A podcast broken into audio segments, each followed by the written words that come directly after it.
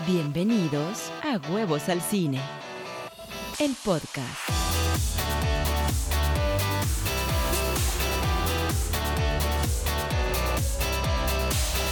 Hola, ¿cómo están? Bienvenidos al podcast de Huevos al Cine. Hoy tenemos varias cosas que platicar. Vamos a platicar por un lado de la taquilla, cuánto dinero hicieron las películas el fin de semana. Vamos a platicar de la nueva película de Charlie Kaufman, esta de Estoy pensando en el final, y vamos a repasar algunas noticias, en concreto el Oscar que se llevó el CCC. Sí, señor, el CCC, la Escuela de la UNAM de Cine. Y cerraremos con algunas de sus preguntas. Así que, bienvenidos. Con ustedes, su anfitrión, Rodolfo Riva Palacio, cuyo snack favorito es Coca-Cola, palomitas y M&M's. Así es, mi snack favorito son las palomitas, las M&M's o chocolate abuelita y una Coca-Cola. Oiga usted, un bombazo de sal y azúcar listo para subir la presión arterial, echar panza a gusto. Y lo peor del caso es que lo he relacionado con ver una película. Entonces cada vez que voy al cine o, veo algo en la casa, me hago todo el combo. Híjole, esto me ha costado muchísimo. Ya estoy tratando de soltarlo porque de verdad no es nada, nada sano, pero es mi snack favorito, ni modo. Creo que la clave para soltar estos vicios es rompiendo esas asociaciones.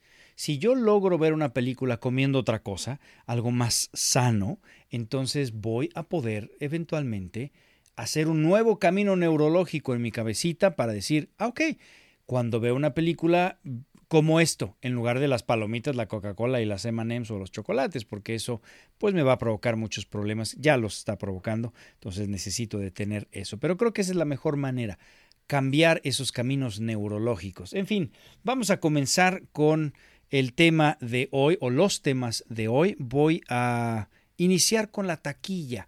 El dólar este fin de semana está 22.5 pesos por dólar. En primer lugar estuvo en México Break the Silence, the movie. Break the Silence es eh, una especie de documental de detrás de cámaras de un grupo que se llama BTS, que es un grupo de jóvenes eh, coreanos, de surcoreanos, digamos, al estilo Gangnam Style, Como que hacen música pop y sus videos igualmente son coloridos y demás. Y bueno, claramente tiene muchísimos seguidores en México y que están más dispuestos a ir al cine y, arriesgarse, digamos, y entonces que, que, para otras películas, ¿no? Por ejemplo, esta, esta semana hizo 16.6 millones de pesos, que son 737 mil dólares. Tenet la semana pasada abrió con 13 13, 14 millones de pesos. Esta abrió con 2 millones más. Entonces, de lo que habla es que la gente que está saliendo son los jóvenes, los adolescentes. Segundo lugar, también hay un estreno, Trolls 2, la gira mundial, Trolls World Tour, que hizo 7.8 millones de pesos o 346 mil dólares. Tenet está en tercer lugar con 7.7 millones de pesos, es decir, 342 mil dólares. Lleva un acumulado de 29.5 millones de pesos o 1.3 millones de dólares. Los Nuevos Mutantes está en cuarto lugar con 4.9 millones de pesos, es decir, 217 mil dólares. Y lleva un acumulado de 42 siete millones de pesos o 1.89 millones de dólares. Y finalmente en el top 5 está una película mexicana, El Club de los Idealistas, que estrena con 3 millones de pesos, es decir, 133 mil dolaritos. Y vamos a ver rápidamente cómo son las cosas en los Estados Unidos. En primer lugar está Tenet, 3.4 millones de dólares esta semana para un total de 41.2 millones de dólares. Y en el mundo esta película lleva 284.9 millones de dólares ya acercándose a los 300. Dicen los que proyectaron que 300 va a ser el número, pero como sabemos no hay nada, no se va a estrenar nada en un buen rato. Ahorita le digo que se va a estrenar. En segundo lugar está The New Mutants, que esta semana hizo 1.1 millones de dólares y lleva un acumulado de 19.4 millones de dólares en los Estados Unidos y a nivel mundial 38.8 millones de dolaritos. En tercer lugar, Unhinged, esta película con Russell Crowe, 967 mil dólares. Está en su tercer, eh, está en su séptimo fin de semana. Oiga, usted ya lleva un ratito. Y hace 17.1 millones de dólares como acumulado. En el mundo esta película lleva 31.7 millones de dolaritos. En cuarto lugar, reestrenaron el episodio 5, El Imperio contraataca, y lleva ya 1.9 milloncitos de dólares. Qué cosa tan hermosa.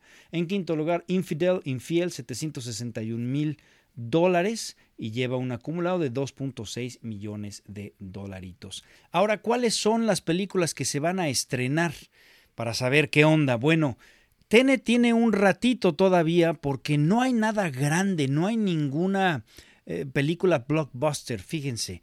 Eh, las que vienen son La Guerra contra el Abuelo con Robert De Niro, Uma Thurman y Christopher Walken, que se va a estrenar en octubre 9. También se va a estrenar The Empty Man, octubre 23. Freaky, noviembre 13 con Vince Vaughn. Y nada más, ¿eh? También en noviembre 20 vamos a tener Soul, esta película de Pixar. Y No Time to Die, la última de James Bond con eh, Daniel Craig y párele usted de contar, no hay nada nuevo. Inclusive se acuerdan que estaba Black Widow. Bueno, pues ya la movieron. Black Widow se mueve hasta el año que viene, hasta mayo 7. Los Eternals que también venía eh, después de Black Widow y que si hubiera mantenido su fecha de estreno ahora en noviembre, los Eternals se estrenaban en febrero, pues también la mueven, pero hasta noviembre 5 del 2021, lo cual me da a pensar que están seriadas. Ya ven que Marvel están todas conectadas de alguna manera, y aunque Black Widow es una especie de precuela, esto sucede antes de los eventos de los Avengers, seguramente van a dar claves para eh, los Eternals o algo, porque si no, ¿Cuál sería el problema de estrenar primero los Eternals? ¿no? Pero bueno, evidentemente en el plan que trae Kevin Feige, Disney y Marvel, pues esta tiene que venir después de Black Widow. Entonces va hasta noviembre 5. Qué cosa tan interesante. The West Side Story, este remake de, este musical tan famoso eh, eh, y que ahora está haciendo Spielberg, bueno, de diciembre 18 de este año se va hasta diciembre 10 del año que viene. Esto es muy claro. ¿Por qué? Porque va a buscar premios, Oscars. Se va al Oscar Season del año que viene. También Death of the Nile, que está dirigida por Kenneth Branagh y es una adaptación de la novela de Agatha Christie, La muerte en el río Nilo. Eh, se mueve de octubre de este año a diciembre 18 de este año. En fin, ahí están los movimientos claramente. Eh, eh, pues la taquilla no está jalando como ellos esperaban. Después del estreno de Tenet, claramente las cosas tienen que moverse. Inclusive por ahí un analista del Variety, esta revista que, que platica de datos interesantes de, de Hollywood, pues habla de este año va a tener una caída del 80% en cuestiones de taquilla con respecto al año anterior. Oigan, fíjense que el CCC, el Centro de Capacitación eh, Cinematográfica, Centro de Capacitación Cinematográfica, ganó el Oscar Estudiantil por el cortometraje Crescendo, dirigida por Percival Agüero Mendoza, y que aborda el abuso de poder que sufre la mujer en México. Y ganó el Academy Award en la narrativa internacional de Film School. Entonces, el Oscar de estudiantes se lo lleva México. Qué interesante y felicidades a todos los que participaron, por supuesto al CCC, además en un momento en donde el gobierno de López Obrador está buscando quitarle eh, fondos a, a, la escuela de cine, me parece terrible. Pero bueno, no es el primer Oscar de estudiante que se lleva el CCC. En 1993, Javier Borges se llevó el Oscar con su film El último fin de año y en 2001 Rodrigo Pla se lo llevó con El ojo en la nuca. En estos cortos fueron protagonizados o actuaron Diego Luna en el primero y Gael García en este segundo. Entonces, pues ahí está el CCC siempre demostrando que están sacando cineastas interesantes y yo de verdad le quiero desear la mejor de las suertes a, Percival. Eh, porque esto es un gran mérito. Yo me acuerdo cuando yo hice mi corto de estudiante, bueno, hombre, no llegamos ni a la cuarta ronda, ni al, no sé cómo funcionen, pero nos dijeron, eh, ya pasaron la siguiente ronda, ya pasamos, creo que nada más pasamos la primera ronda. o sea que, en fin, pero de verdad, felicidades a Percival, a, Arguero Mendoza. Eh, por este cortometraje que además toca una temática importante, ¿eh?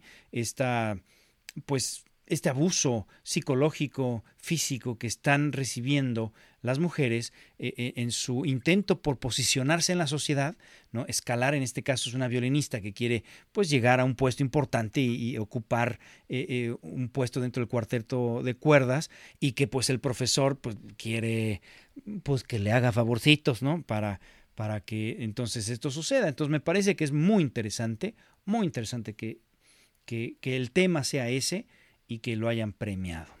Y bueno, fíjense que este fin de semana mi esposa y yo vimos I'm Thinking of Ending Things, que en español en Netflix le pusieron Estoy pensando en el final. Esta película del director Charlie Kaufman, que si bien lo ubicas, es el director de Anomalisa, esta película de animación, es el director de eh, Being John Malkovich, quisiera ser John Malkovich, también Eterno Resplandor de una mente sin recuerdos con Jim Carrey. Es un director claramente interesado en una exploración del ser, en una exploración del el hombre en sociedad, cómo la sociedad aliena de alguna manera al individuo y lo hace incapaz de relacionarse. Creo que una de las constantes, de los temas constantes en sus películas es eso, ¿no? La alienación, cómo un hombre de repente no puede relacionarse con los demás y en consecuencia eh, eh, no puede tener una relación satisfactoria, eh, sana, honesta, no puede, es incapaz de relacionarse con amistades, con sus propios padres y en consecuencia siempre se están cuestionando en quién soy. Por ejemplo, en Bing John Malkovich me acuerdo que el personaje protagónico, pues claro que le fascinaba la idea de convertirse en alguien pues que aparentemente es adorado por las masas, que es famoso y en consecuencia pues hacía todo por meterse en la cabeza de John Malkovich, ¿no? En Anomaliza también el personaje no tenía la posibilidad de tener una relación real con su pareja. Era todo una cosa muerta en vida hasta que conoce a esta otra chica y, el mundo vuelve a tener color, vuelve a tener toda una, eh, pues una vivencia, una, una alegría que él había perdido, hasta que eventualmente vuelve a caer en esa monotonía, en, ese gris de la vida. Entonces, claramente eh, hay un ensayo en sus películas sobre el hombre en sociedad y en esta no es la excepción. La película está basada en una novela de un escritor joven canadiense eh, que se llama Ian Reid. Y bueno, la novela habla de un hombre que por cierto, te voy a hablar con spoilers. Si tú no has visto la película, te sugiero que la veas, aunque como es una película metafórica y más la forma en la que adaptó Charlie Kaufman la novela, pues en realidad tampoco creas que importa mucho lo que te diga, porque tú vas a sacar tu propia interpretación. Como es una película, insisto, eh, surreal, no vas a tener una narrativa eh, eh, lineal y demás, pero sí puede ser que te arruine un poquito el final. Entonces, checa aquí en el índice dónde está la siguiente sección si es que tú no quieres saber nada de la película. Bien, la novela habla de un personaje que eh, tiene una novia y que además en el guion, en, la película, el personaje de la novia simplemente es llamado Young Woman, mujer joven.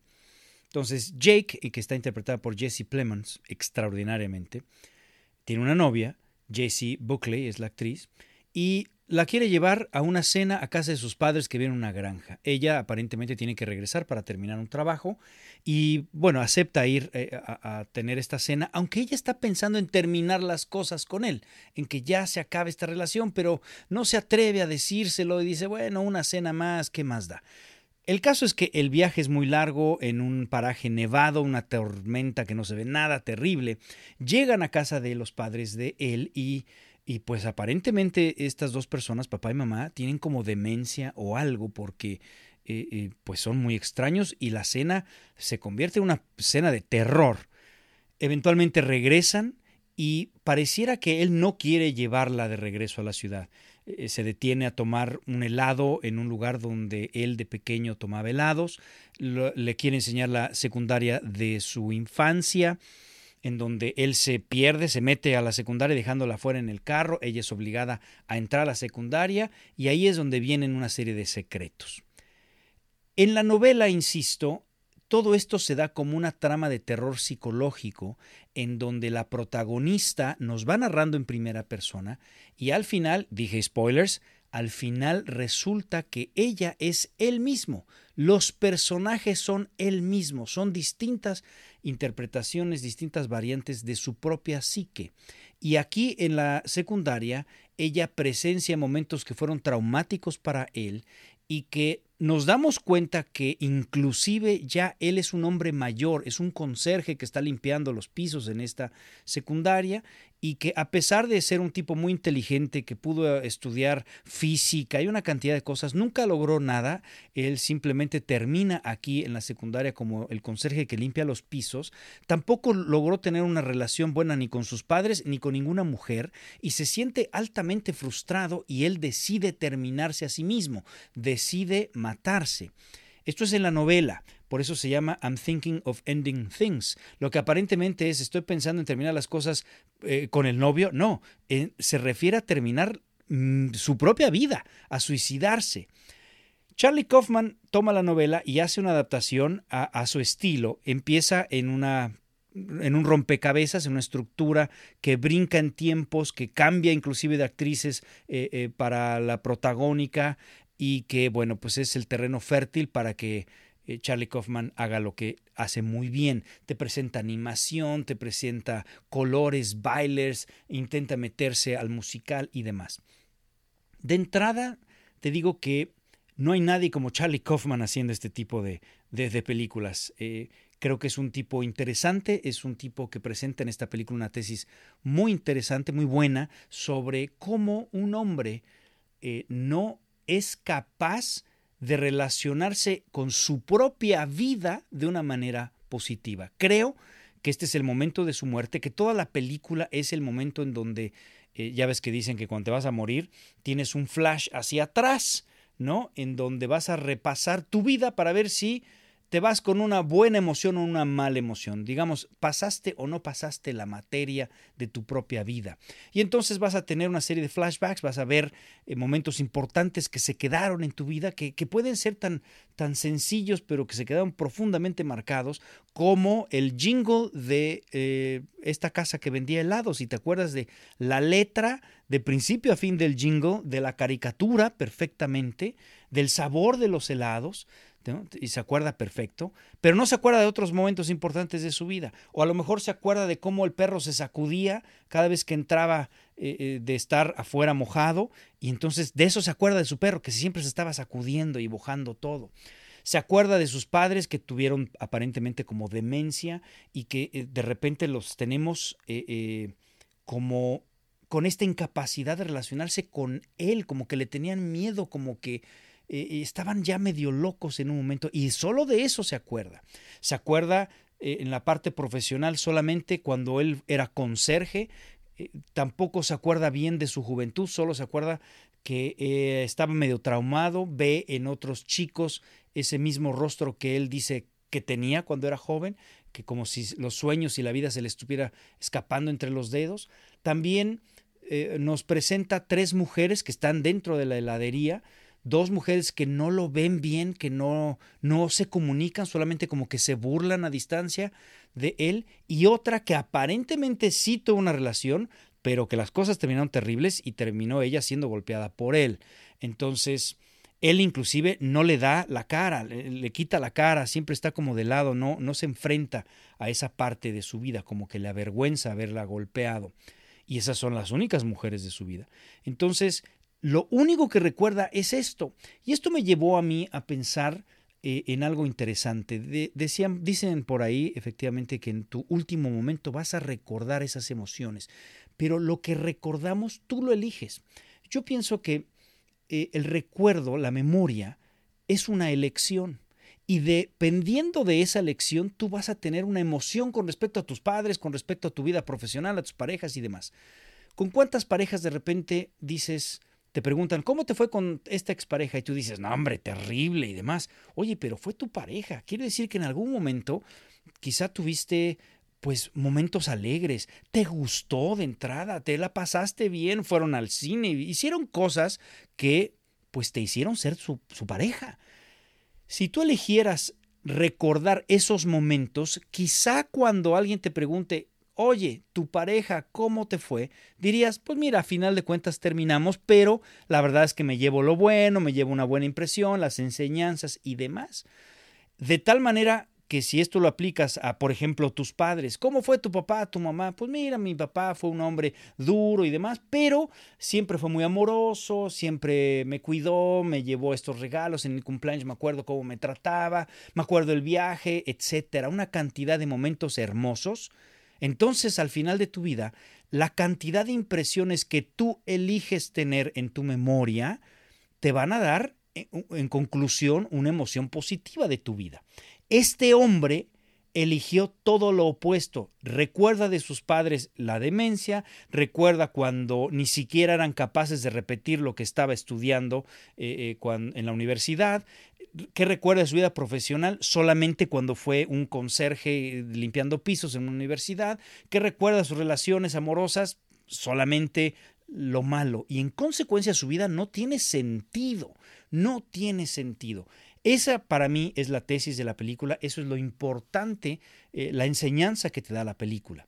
Sin embargo, debo decirte que a mí la película me pareció lenta, tediosa. En un momento mi esposa y yo dijimos, vamos a dar una, hacer una pausa porque esto está costando un poco de trabajo. Me parece que Charlie Kaufman le pasa lo mismo que a Christopher Nolan, es decir, que él en, en su estructura y en su afán de regodearse y filosofar y demás, se vuelve demasiado intenso, demasiado pretencioso y de repente largo, aburrido, enredado innecesariamente. Si le quitas media hora a esta película, te vas más al punto y demás, para mí hubiera sido mejor, pero una vez más, como estas películas son de autor, pues seguramente Charlie Kaufman dijo, no le puedo quitar esta parte, están hablando de tal poema, para mí es muy interesante y lo dejó. Y entonces, pues simplemente o te gusta o no te gusta. A mí me parece una película interesante, me termina gustando, pero no la vuelvo a ver nunca. Me explico ya, viví la experiencia, es una tesis muy interesante y hasta ahí. Ahora que tengo aquí de invitada a mi señora esposa, mi hermosa esposa, le voy a pedir que por favor nos haga un comentario. ¿Cuáles son las impresiones que tuviste de esta película? Hola chicos, ¿cómo están? Les saluda su amiga Mónica Santa Cruz. Y bueno, pues en esta ocasión me siento muy honrada de, estar aquí como invitada de mi marido. Miren chicos, a mí me pareció una película interesante en el aspecto de que creo que estamos profundamente viendo la psique de, de una persona solitaria, de una persona que vivió su vida triste, de una persona que en su imaginación eh, quiso ser muchas cosas que no se atrevió a hacerlo. Nos vamos en una, en una historia y en un viaje largo de un ritmo lento, pero ese ritmo lento yo lo justifico porque creo que así pasa la vida de muchas personas cuando no tienen el valor de luchar por sus sueños. La vida entonces se pasa lenta, la vida entonces se tiende eh, inclusive a percibir un tanto aburrida.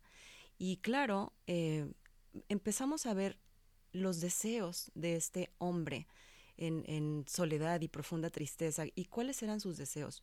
Pues a final de cuentas era, por ejemplo, ser reconocido desde sus propios padres. O sea, creo que, creo que el hijo parecía que, que nunca tuvo un reconocimiento desde los padres mismos. Entonces vas comprendiendo el por qué termina una vida pues sin amigos, sin mujer, sin... Pues, claramente sus padres se van, pero eh, aún en vida él no tuvo como ese cobijo amoroso que le haya dado una seguridad, a lo mejor para luchar por sus propios sueños. Y sin embargo, él se atora en una etapa de su vida en la escuela y resulta que ahí se queda, hasta el final de sus días. Igualmente coincido en que la película me gustó, pero pero sí, sí, sí me, sí me quedo yo como con una analogía personal de qué estás haciendo ahora, de qué estoy haciendo ahora mismo y qué es aquello que, que a lo mejor puedo tener ataduras para decir, eh, no lo hago y, y entonces el día de mañana el tiempo vuela y entonces uno está ya viejito y es cuando te pones a pensar, ¿y por qué no hice esto? ¿Por qué no me atreví a hacer aquello? En este caso, bueno, pues él tenía una, un hambre de ser reconocido, de ser aplaudido, de tenía talentos el hombre, pintaba, era poeta, era culto. Sin embargo, todo lo que lo que pesó más en su vida fue la inseguridad, vaya, eh, todo lo que lo que él fue viviendo, simplemente el no atreverse nunca a acercarse a una mujer y al final decir, ¿qué hubiera pasado si sí me hubiera atrevido? Y lo que hubiera pasado de alguna manera fue en lo que su imaginación nos iba dejando ver. Entonces, pues bueno, nada, creo que tenemos que ponernos todos esa pila y agarrar el toro por los cuernos y luchar por lo que realmente deseamos y que cuando nos agarre la flaquita, entonces esperamos sea de muy viejitos para todos, pero entonces nos vayamos con un sabor de boca agradable y, y no nos vayamos llenos de, de soledad, de tristeza, de frustración, que fue lo que vimos en la película. Fíjate que me parece muy interesante esto que estás comentando sobre eh, lo que él quería, lo que él buscaba era la aprobación, quería amor de sus padres que no recibió y en consecuencia eh, de una pareja que tampoco, al no haber recibido amor, pues él era incapaz de darlo, no lo tenía y en consecuencia tampoco de recibirlo. Si entendemos que ella es parte de su psique, que ella es una creación de él, es curioso cómo ella está, está queriéndolo terminar, quiere terminar la relación con él, es decir, que él se devalora tanto que hasta en su propia imaginación, en esta relación inventada, e, él, dice, no, no valgo la pena. Si hubiera tenido esta relación que no tuvo, porque además en la novela creo que nunca ni siquiera le dio el teléfono, y en consecuencia todo esto se lo inventa, eventualmente dice, me hubieran terminado. Qué terrible una persona que se siente así de devalorada que hasta su propia imaginación lo termina, ¿no crees? Fíjate que hay una frase mexicana, cuando tú conoces a una persona, bueno, un hombre o una mujer, y de pronto dices, es un don nadie. ¿Qué significa ser un don nadie? Un don nadie probablemente es, es esa persona que no reunió nunca el valor. ¿Por qué? Por la gran inseguridad que tuvo. Y es lo que te digo, o sea, cuando llegas a la casa de los padres dices, claro, con razón. Ahora, también obviamente cuando eres adulto, no te puedes estacionar y estancar en decir, no, es que yo tuve una infancia en donde mis padres no me dieron aprobación, no me dieron reconocimiento, no me dieron amor, entonces yo me quedo aquí en el rincón de los solitarios, de los no atrevidos, de los que no este, tienen seguridad. Vaya, toca trabajar todo esto, pero él eligió no trabajarlo.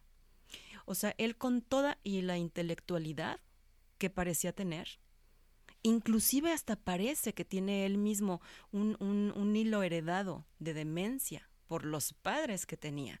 Entonces también puede ser una variante interesante que él, que él, por más intelectual y más culto que era, también tenía como algún gen probablemente en donde, en donde la demencia o un tinte de esquizofrenia este, son parte de él. Creo que a final de cuentas es la falta de, amor y la falta de reconocimiento lo que a este hombre lo llevó a... Sí, y además el momento de su muerte, o sea, este para mí es un repaso de su vida, que además lo dejan parado frente al público, que es toda la gente, la gente de su vida, e, en un sentimiento terrible, llorando, sintiéndose que no valió nada. En fin, si tú tuvieras que poner una calificación de 0 a 100, ¿qué le pondrías? Yo creo que le pondría un 78. Yo le puse 83, pero bueno. Gracias, amor mío, por estar conmigo en este podcast. Te agradezco muchísimo. Y a continuación vamos a revisar un par de sus preguntas. No, muchísimas gracias a ti por, por haberme tenido aquí. Y bueno, chicos, si no han visto esta película, véanla porque después que termina, son de estas películas que te viene a la cabeza, oh my God, que acabo de ver. Y eso está padrísimo. Muchísimas gracias a las personas que me han enviado sus preguntas, que me lo hacen directamente al Facebook de Huevos al Cine o me mandan directamente un correo a huevosalcine.gmail.com. También lo pueden hacer a rodolfo huevosalcine.com. Y también me lo dejan en el blog de YouTube de Huevos al Cine, en el buzón, precisamente la sección de buzón donde contesto sus preguntas en los comentarios, ahí me ponen. Y vamos a empezar a utilizar el podcast también para eh, contestar sus preguntas. Voy a integrar el que ustedes puedan grabar su pregunta para que salga su voz al aire. Pero por lo pronto, en lo que hago toda esa chamba, este, voy a contestar simplemente así sus preguntas. A ver, Guille Bucio me dice, ¿consideras que el cine para adultos también es arte o ese sí es puramente cine comercial? Mira, de entrada tendríamos que definir qué es arte. ¿Qué es arte? El señor Gombrich dice que el arte es una expresión estética y en consecuencia el simple hecho de elegir qué te vas a poner en la mañana, estás haciendo una expresión estética. Estás eligiendo colores, eh, telas, estilos, las mujeres el maquillaje que lo combinan con ciertas prendas, con la bolsa, los zapatos y más, ahí hay una expresión estética y en consecuencia al analizar a cómo se viste una mujer y cómo se viste otra, podrías inclusive interpretar rasgos de su personalidad. Hay una expresión estética, artística, ¿sí? Bien, bajo esta premisa, toda expresión humana tiene algo de arte, ¿estás de acuerdo?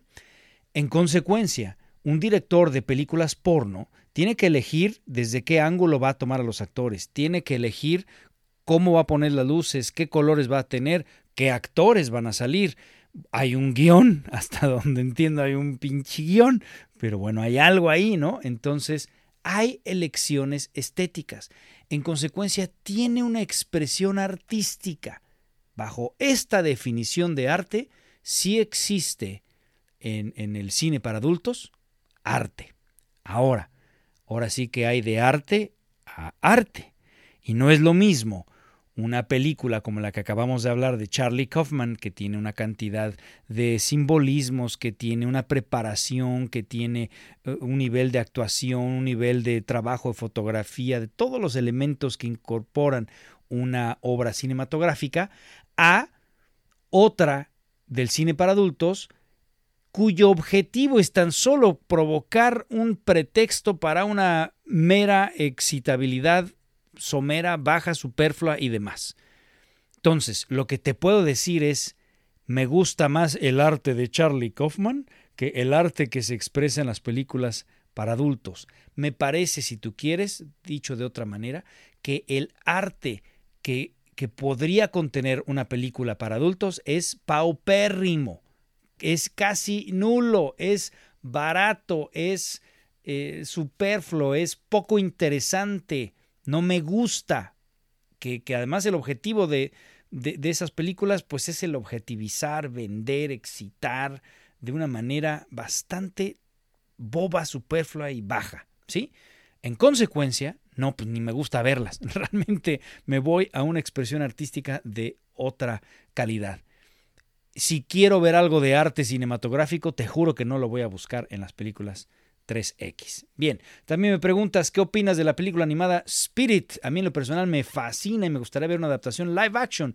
¿Tú qué opinas de la película? Esta es una de las películas de, las últimas generaciones de 2D. Es una película de DreamWorks en donde un caballo Mustang en, esta época de la colonización pues es capturado, lo obligan, lo quieren como eh, domar, domesticar y hay un un apache, me parece, que huye con el caballo. Me encanta la película, me fascina, me parece que la integración de las cámaras, fíjate, es 2D. En consecuencia no tienes un set virtual. Cada vez que mueves la cámara tienes que dibujar la perspectiva y lo hicieron de manera fantástica. Además me gusta que los caballos no hablan como en Disney, que todos los animalitos tienen que decir hola, ¿cómo estás? ¿no? Acá no hablan, sino es un Mustang que entiende de alguna manera las emociones del Apache y demás, pero que no hablan. Eso me gustó muchísimo. Y hay una analogía de buscar la libertad, de buscar tus sueños, de, de, ser quien eres a pesar de tus condiciones. E, eso es, muy bonito. A mí me fascina la película. Es una lástima que si hubiera Spirit 2, Spirit 3, pues nos hubiéramos dado cuenta que ganaron los malos, que los pobres indios indoamericanos fueron masacrados y aprisionados y los caballos en fin. En fin, pero la película es fantástica. Alonso Regino me dice, ¿el ritmo y tono de una película se busca al momento de filmar o es algo que ya está en el guion? No. Mira, dicen que la película se hace tres veces, el momento que se escribe, el momento que se filma y el momento que se edita. Y a veces es el mismo. El guionista, el director y el editor puede ser el mismo. El caso de Alfonso Cuarón, que le gusta escribir, dirigir y editar, y ahora hasta fotografiar sus propias películas, ¿no? Nada más le falta actuarlas al güey, pero el punto es que lo más común es que sean distintas personas. El guionista puede pensar que su película es eh, familiar, que es una comedia, una cosa más ligera. Pero un director que le compra los derechos y que logra el financiamiento a lo mejor dice, no, es que me da tu tema para hacer algo dramático, pesado, denso, porque es Charlie Kaufman, ¿no? Entonces va a ser algo que no tiene nada que ver con lo que tú escribiste. Y ahí es cuando se reinterpreta la película. Y después a lo mejor el estudio dice, no, no eres Charlie Kaufman, a él sí se lo permitimos, a ti no, aquí tenemos que hacer algo más comercial. Y le reeditan su película y ya él no tiene nada que ver. Y entonces, bueno, sale un híbrido ahí que por lo general esas películas eh, son medio desastrosas. ¿A dónde voy? El ritmo y el tono, ¿quién lo pone? El director. Es su trabajo, es su arte el que está puesto. Ojalá y logre integrar tanto a los productores como al estudio para que él pueda editar su propia película y que el corte que vemos en el cine sea lo más parecido al corte del director. Pero todo es la interpretación del director. Él es el que decide todo. Todo, todo, a excepción del corte final, lo cual es una contradicción. A menos que seas ya un director famoso, o sea, nadie le va a decir nada a Cuarón este, en, en Roman, te juro que nadie le dijo nada, o a Kaufman en esta última que estamos analizando, nadie le dijo. Pero los directores comerciales, donde la película está tratando de vender, de, de hacer un negocio, te juro que el estudio tiene su mano rígida y no va a dejar. Y luego también comentas algo interesante. Dices, siempre se habla de los costos de hacer una película, sueldo de actores, locaciones, escenarios, etc. Pero el tema del audio pareciera que nunca es problema y según entiendo, son dos gastos hacer la mezcla de sonido de la película y hacer la banda sonora. Según las discográficas, están valiendo Mother, son tus palabras, por lo caro que es grabar un disco.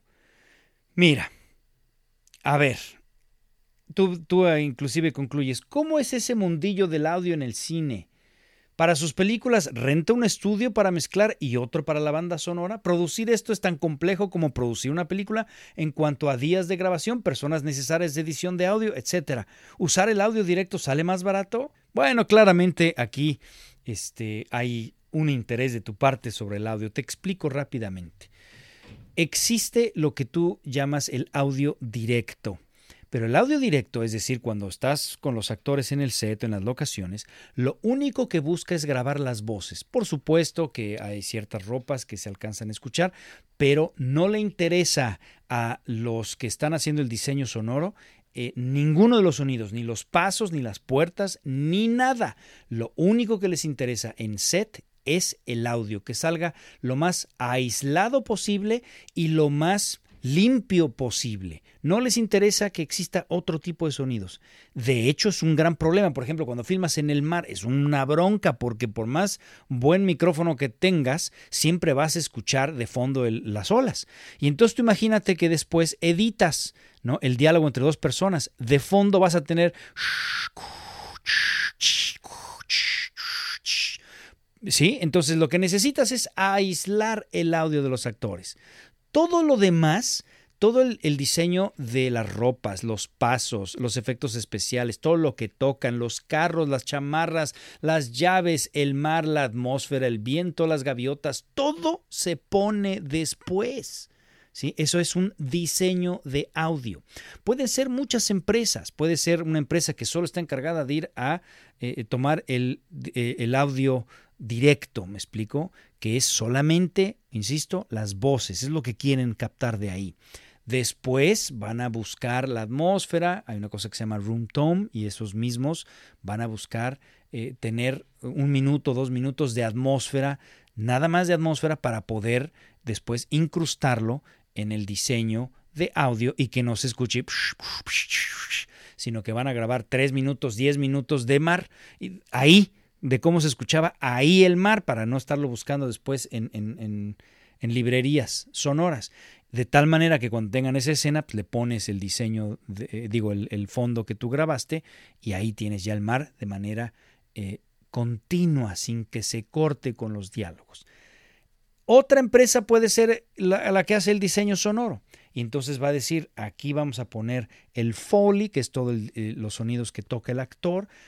Otra empresa puede ser la que hace los sonidos de, Foley o los sonidos de atmósfera o los efectos especiales. Si es una película que tiene explosiones, que tiene rayos o es en el espacio, pues hay empresas que se dedican a eso, a generar sonidos raros, nuevos, ¿no? Como Star Wars, que es la que se me viene a la cabeza.